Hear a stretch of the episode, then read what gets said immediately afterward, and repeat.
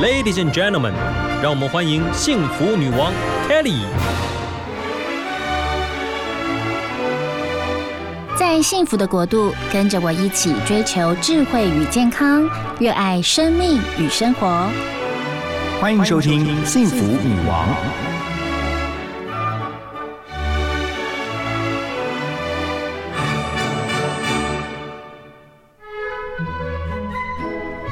FM 一零二点五幸福广播电台幸福女王的节目，我是 Kelly 何台。今天呢，我们节目当中呢，邀请到一位理财达人哦，他也是一个斜杠的创业家，他是山迪兔。嗨，山迪兔你好，Hello 何台你好，很开心来到贵节目 呀。今天我们要来聊一聊怎么样啊，一起成为幸福妈咪家庭财务长。那山迪兔其实你一直是在这个网络上哦做节目啊也好，或者是开课程也好。是告诉很多妈妈们怎么样去做好这个家庭财务长这个角色。没错。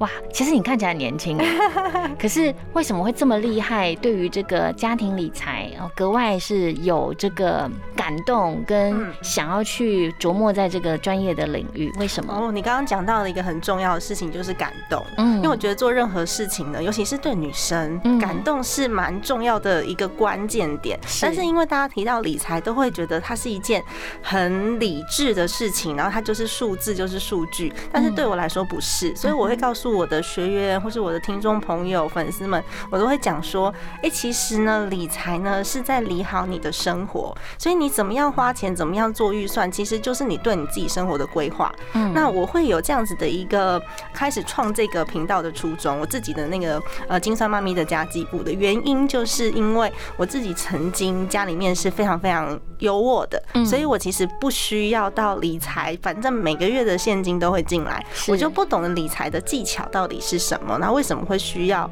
保本呢？会需要理财？嗯，一直到就是家里面发生了一些财务的事件之后呢，我们必须要真的正视看这个问题。然后我后来也是透过一些心灵成长的课程，我调整好我自己的心灵，我把钱这件事情呢看得比较轻松一点了。它只要可以让我过好我自己的生活，其实我不需要非常非常多钱呢。我只要让我自己知道说我的目标在哪里，然后我何时能够达成目。目标，我要用什么样的方法达成目标？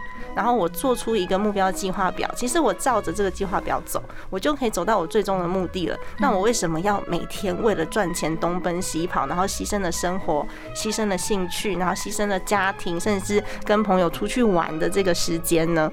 所以我后来呢就觉得，我应该要来好好推广像这样子的概念，因为现在在市面上有很多的理财专家都是在教大家怎么样赚更多的钱，可是没有人告诉你说，我赚了这。这么多的钱之后，我到底要做什么？嗯，对，最终这个目标才是我们赚钱的目的呀。所以我自己推广的方向比较比较结合呃结合生活跟自己的呃心里面的一个状态。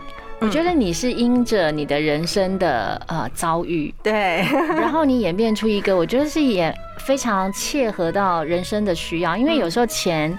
再多金山银山，可是晚上睡的也是同一张床，对呀。然后虽然很多人都说人不理财财不理你啊，的确是需要理财，可是钱有时候就是够用，再多一点点就就好了，就是有哎有安全感，你自己有安全感，然后财务安全线在哪知道就好。然后稍微你当然得算的数字还是得算啊，我要用到多少钱，然后会不会通货膨胀这些避险的资讯，你你也是要要懂的嘛。但是其实最后那个数字会告诉你说，我现在其实可以。放松一点，去享受我的生活呀。的确，你在年轻的时候，你说那个时候就是家计优渥，然后就是钱会自动存到你的那个账户，对，钱很好花。那个时候其实完全是不用动脑的。是啊，那个时候其实是真的就是开开心心过生活。没错，所以我现在很重视我自己小朋友的。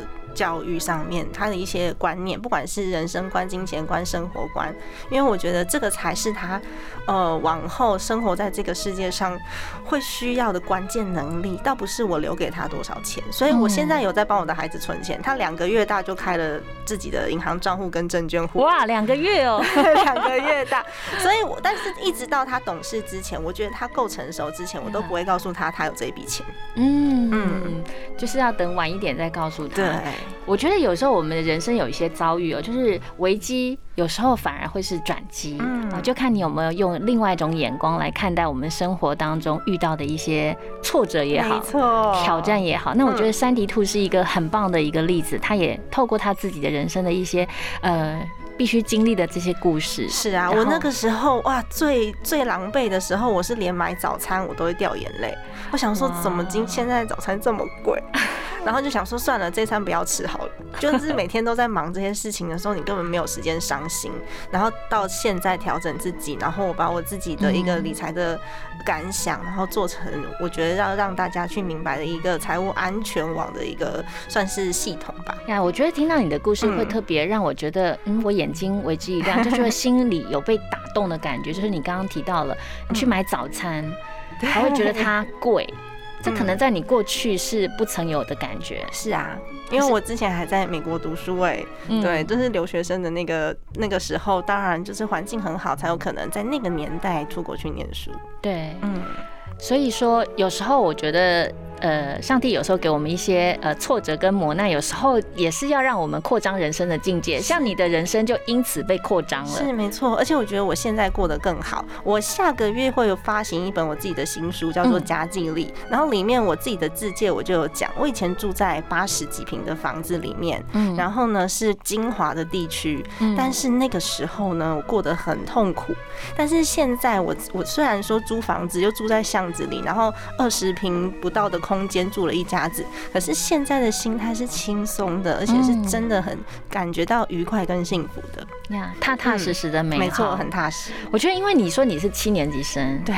你这么年轻，因为对我来说，我就觉得说你还可能就是对我们来说，你这样的说话感觉好像有一点像老人在讲话，可是却是一个七年级生讲出来的话。那多多少少会影响到跟你同一个世代的这些年轻人。嗯，我觉得很好。如果他们可以被我影响的话，代表有更多的人会朝着幸福的路一直往前进。呀，所以你常常分享的所谓精算妈咪的家计部里面，都在聊一些什么？呃，我聊的面向其实蛮广的，可是主轴会扣在家庭理财上面，因为我觉得有很多人是连记账怎么记都不知道，或者是他自己的心态面没有调整好的，然后有一些基础的理财概念。我很少去谈投资，因为我觉得投资。资是你要去深入去了解的，所以市面上有很多投资专家都可以都可以帮助到你。但是理财是所有财务的第一步，所以我一定都会先讲这些理财的基础概念，然后一个一个步骤。其实我在我的呃节目里面都有分享。然后还有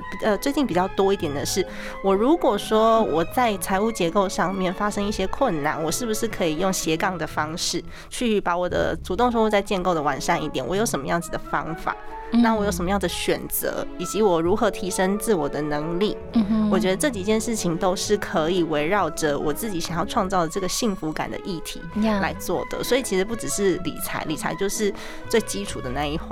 呀，你在美国读书的时候是念 HR，对。那你回来的时候有当过上班族，有上过班吗？曾经有很倔强的上班了两年。很倔强，为什么这么说？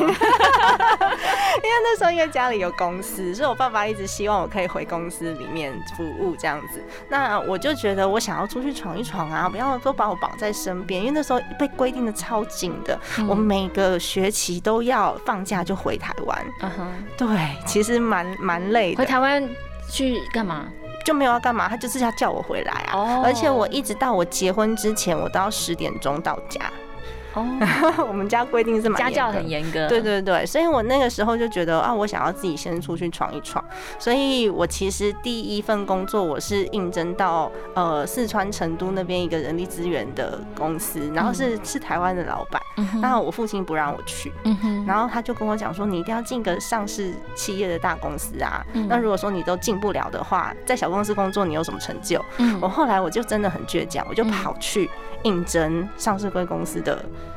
一个一个职缺这样子。我现在已经忘记，好像是类似形象或是公关。嗯哼，对。那那个时候我就应征也应征上了，因为他呃没有读我的信件，我就寄实体的信去，然后文情并茂，反正我就是要就对了。对对。然后后来我父亲又跟我讲说，哎，好像。呃，上市位公司的工作太单一了，所以你学习不到综合技能。他又想要我去当某某公司的总经理特助，我又依着他的想法，我又去应征到了总经理特助的工作。我后来发现这一段呢，是，呃，应该是说大家不要效仿我，你要找回你自己人生自主权。所以我那时候就很倔强的出去外面上班了两年。嗯，对。呀，但是你也创业了。其实我觉得人生，呃，有时候有一些经历，例如说一个很大的失恋，就会让我们对于感情有一个顿悟。没错，那你是很特别，你是家里。出现了财务危机，你可能一辈子依靠的父亲，看起来你是一个虽然内心很叛逆、很倔强，可是还算是一个表面顺服的孩子。没错，所以你就去顺服父亲做了一些事情。嗯，之后你找回到你人生的自主权。嗯，然后你开始怎么样开展你自己的？人生的故事，我开展我的人生故事哦。我觉得应该是从去年我开始做我的 podcast 频道的时候开始，因为我其实之前我的经验就是上班的经验比较少，所以我都会说，我如果要去应征工作的话，可能就是会被刷掉履历的那种，就没有专才。但是我之前曾经开过连锁的餐饮，就是大概连锁了四五间，然后我也跟朋友合资过儿童教育的公司，然后那时候还有香港的创投来投资，我算是 co-founder。所以其实我这个背景的经验，一看起来就是蛮丰富的。那其实我最终的这个人生转折是这两个项目现在都不在了。然后我在去年的时候开始做了我的 podcast 频道“金算妈咪”的家计部。然后那其实也是我朋友鼓励我的，他觉得我的故事可以鼓励到很多人。那如果说我没什么事的话，是不是可以 来开个频道啊？然后我当时也是因为生了小孩，然后就比较感性一点，再加上生完小孩之后我就被调到内勤单位去了，所以我就有。时间来做这些事情，然后后来越做越觉得，哎，好像真的有收到一些听众的回馈，然后大家都。有呃，在期待下一集，然后他会有问题在后台发问，嗯，我就觉得，哎，它是一件很值得做的事情，哎，这个议题好像有人关心，而且真的可以帮助到别人。那因为我对我自己的人生期待已经超越金钱了，我不知道就是这个说法大家可不可以理解？但是我觉得做这件事情让我更更开心，所以我现在才会呃有一个新的创业项目，我希望可以做一个女性互相，尤其是妈妈互相可以学习的。线上平台，嗯哼，嗯，现在是正在创业中，哇，对，所以你其实也有承袭到你父亲，嗯。就是创业这个 idea 不断的是在你脑子里的，从小从小环境的关系吧，对我觉得环境真的有差，所以其实也蛮多人说，呃，爸爸妈妈的学历会影响到孩子之后的财富。我觉得不是光学历，是整个环境会让我认识到的叔叔阿姨也都是这个部分的创业家。然后我的同学我都念私立学校，所以我的同学很少在外面工作的，他们有些人创业是在荷兰、西班牙。哇，就是都都都蛮厉害的，是对，所以我觉得是环境造就的啦，倒不是只是学历这个这这个议题而已。呀，的确，就是环境有很多人的鼓励，又或者是建议，就会引导着你往某个方向去走。是，可是我想提哦，你的这个家计部，我的想象是家计部好像就是那种五块钱、十块钱买菜，呃，花多少钱都会把它记下来。你是属于这种人吗？哦，我吗？我一开始是，而且我记到完全。没有一块的价差，我每天都会合账，但是现在不是了啦，我现在是用预算制在管我的账户的，所以呢有一点点差异也没关系，反正我是家庭账又不是股东，我又没有股东，我只需要跟我老公讲一下我们的账务大概状况怎么样就好了，所以现在其实没有，但是我的课程当中，我自己有一个线上课程，我的课程当中是告诉大家你如何从记账当中去找寻到你自己的消费习惯，然后去把你的消费习惯改正，而不是真的。只是记流水账而已。那你知道你自己的消费习惯调整好之后，我们只要把预算设定好，其实我就可以很轻松的花钱的。呀，现在很多手机 app 其实，在记账上超级方便，又有圆饼图，又有柱状图，类型什么的。所以像我记账是记得很细。嗯，我们家是十年下来的水费、瓦斯费，我都是。每一只手机费，还有那个电话费，我都把它记下来。然后记了之后呢，后来发现有时候漏个几个月没关系，你再记再记。其实我抓到好多次，我们家被超收。哦，真的 打电话去 可以把这个费用追回来，的确是有发生哎，真的就是你不要以为说哦这些账单来它都是完全无误，是啊是，的确有时候会发生一些错误，然后你可以打电话去客服，哎，这个账是追得回来的。其实呃有关记账有时候它就是在魔鬼就在细节处了，是在小小的地方你有去观察到了，其实就可以把这些钱给存下来，又或者是可以省回来。对，那你在网络上其实也教很多哦跟你一样是年轻妈妈们。他们怎么样去哦成为家庭财务长？那你都分享哪一些观念给他们？可不可以这个时候也分享给我们幸福女王的听众朋友？分享哪一些观念呢？就是首先我都会告诉大家不要做那个守财奴，嗯，因为我觉得很多人是只是想要赚钱，然后不小心变成守财奴，把自己生活过得很很不好。那这件事情呢是观念上面要去理清的。然后我自己在我的理财课程里面，我很强调你要回头去看你自己真正想要。要的是什么？然后这个想要的东西呢，一定会跟你的幸福感有所连接。例如说，嗯，他有可能只是看着孩子睡着的脸。或者是在西班牙的海滩，然后喝着那个 sangria 之类的，嗯，对。那他这个愿望、这个目标，你要达成，你需要用多少的财务去支撑？嗯，所以这个部分我会请大家先去思考，我才知道我要如何做我未来规划的财务模型嘛。那当然，思考完之后，我们要回到现实啦。回到现实之后，第一步一定就是记账，因为记账才能够。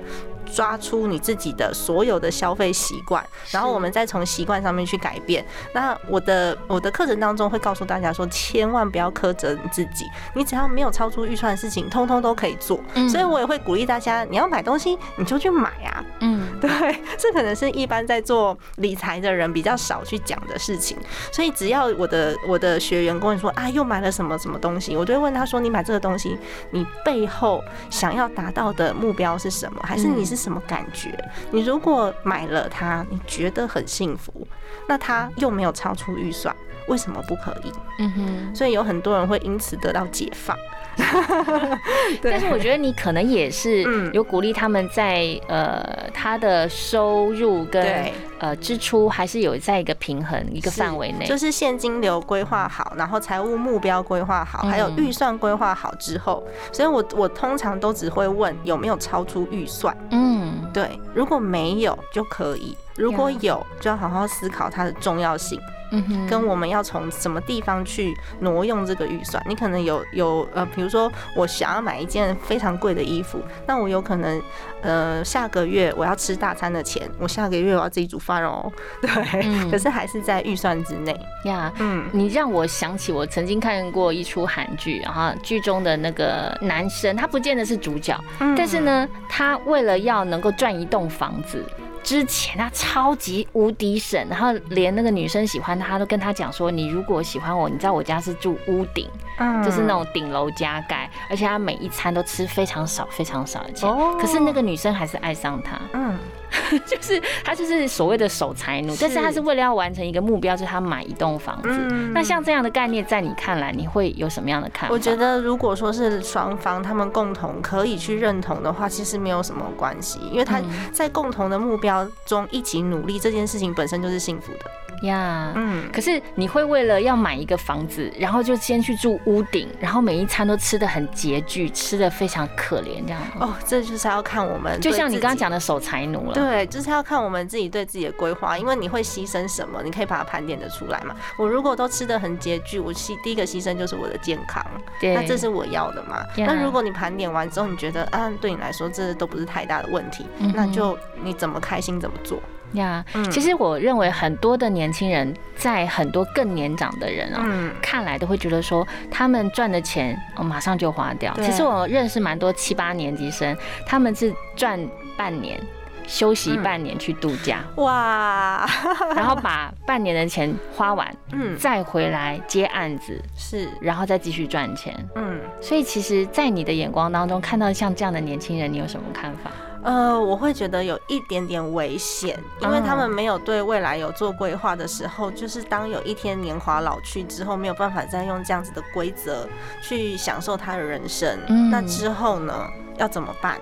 所以你要想到的是下一步是下一个十年，下下个十年，嗯，然后还有你有了家庭责任之后，所以我为什么叫家庭记账？因为其实有了家庭责任之后，很多事情都会改变。是，那有很多的男生，我身边有一些男生，他们是真的结婚生小孩以后才后悔自己以前太爱买东西。嗯，对呀，我听三迪兔讲，我觉得你很棒哎，你的很多的观念其实都是顺着很多的案例，然后去做一个调整。可是你的中心思想就是你不要成为守财奴，嗯，但是你也要好好过你的人生。对，OK，那你也不能够乱花钱，你的确有一些钱还是得怎么样精算的把它给存下来。嗯，我觉得这样子就是传递在你的这个七年级生哦以下，八年级生、九年级生。的确，这是一个很好的观念。哈哈，对呀，我觉得可以影响到蛮多人的。像刚刚我们不是有聊到韩剧吗？是，很多人会觉得我一天到晚都在看书，其实没有，就是我也会追剧。剧还是要追，好吗？呀，就是自己在自己享受的人生当中，我们过好生活吧。嗯嗯。所以你还有教哪一些？你觉得现在的这些妈咪哦，就是如果他们赚的钱有限，然后又要过日子，然后又要养小孩，很多人其实我周边好多。从我这个年代开始就有了啦，我是六年级生，往下就有人说不敢多生多一个孩子，因为多一个孩子就可能要花几千万养他到长大十八岁这样。那你会这样吗？我觉得孩子就是看我们怎么养哎，嗯，因为我们其实刚刚也有聊到说，哎，孩子可能呃，我我如果要富养的话，他当然有可能会花很多钱，但是我要给他最重要的就是能力，嗯，让他自己有办法生存。所以其实我自己的孩子，我是打算十六岁就让他出去打工，嗯，因为我自己的人生前半段啊，我觉得我很晚很晚才成熟，是因为我父亲管我们管得很严格，我以前是不准打工，然后不可以去骑机车，因为。骑机车很危险，嗯所以我自己所有的人生经历都是在大学之后，我到了美国以后，我才在那边我有做家教，我有做一些就是其他的工作。嗯那回到台湾好像又被保护的好好的，那我就变成我觉得我自己成熟的有点晚，嗯，大概三十岁之后，就是真的遇到挫折以后，你才真的会开始变成熟。嗯那我希望我的孩子在十几岁的时候就可以慢慢遇到挫折，然后让他的人生经历在很年轻的时候就完整。所以你刚刚有提到一个重点，就是你小时候是被富养着，对，反而什么都不会。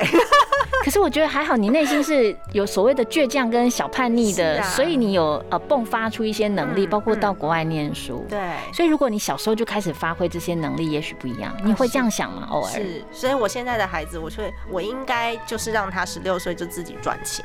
嗯嗯。你有这样想啊？对，你真的会放手让他们吗？会啊，会啊。现在我现在带我我因为我我很晚才生，我三十五岁才生，我孩子前几天才满三岁。嗯哼，对啊。那现在我就会让他去做很多不可思议的事情，台湾家长觉得不可思议的事情，例如我让他拿刀在我旁边切菜。哦，嗯，安全刀吧？呃，安全菜刀。对，安全菜刀。对，然后我也让他打蛋。然后我也让他拖地板，但是什么事情都都让他做。所以你是一个让孩子有那种无限冒险的妈妈。对，就因为那一件事情吗？还是其实你本身的个性就这样啊？我本身个性也有一点啦。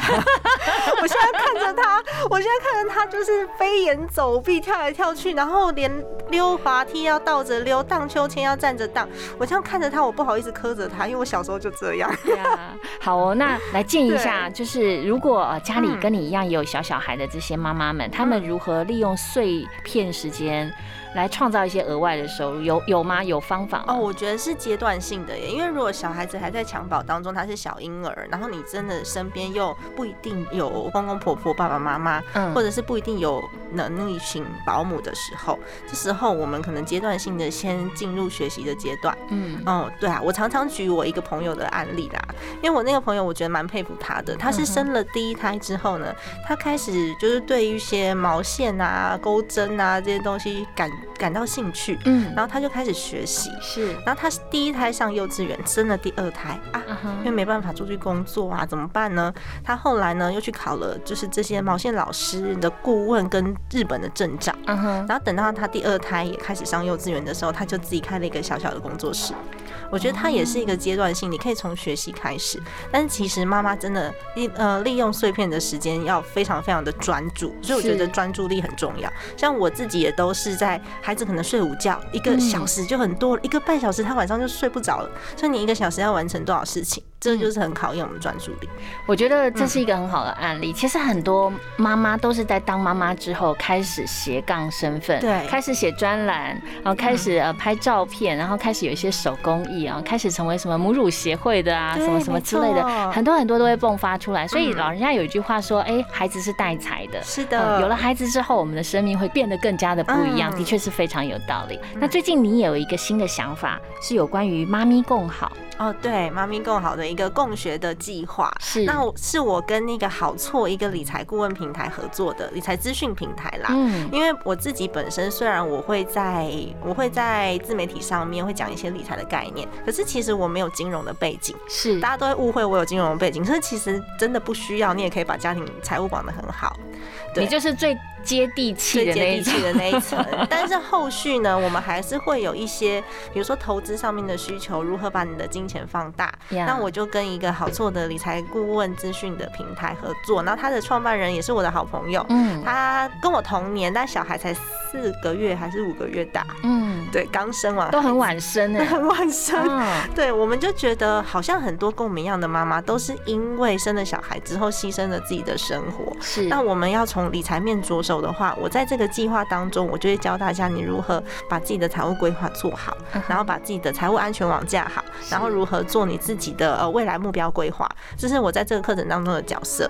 但是后面呢，我们需要带动一些，比如说收入的时候，那我的好朋友我 Laura 她就会出来告诉大家，因为她是理财顾问嘛，嗯，那我们就会有一些合法合规的一些工具，然后告诉大家说你如何去把你这个更有效率的去达到最终的。理财目标，然后各种目标适合什么样子的工具，这个部分呢，我们也会在当中进行。但还有一种妈妈是，我希望可以透过服务跟我一样的妈妈们，然后来创造斜杠收入的。所以，我们在这个计划的最后呢，我们也会培养这些所谓的呃理财顾问师，然后就是来服务妈妈族群的，然后做成一个正的循环。呀，其实“妈咪共好”这四个字，我觉得名字取得真好。对，就是妈。妈妈们可以凑在一起。我觉得以前像小孩，我的小孩还小的时候，那时候妈妈们可以一起推这个小孩婴儿车，凑在一起聊天，妈咪共好，聊天一下就觉得很棒。嗯。但是你们着眼的就是怎么样把家里的财务给管理好。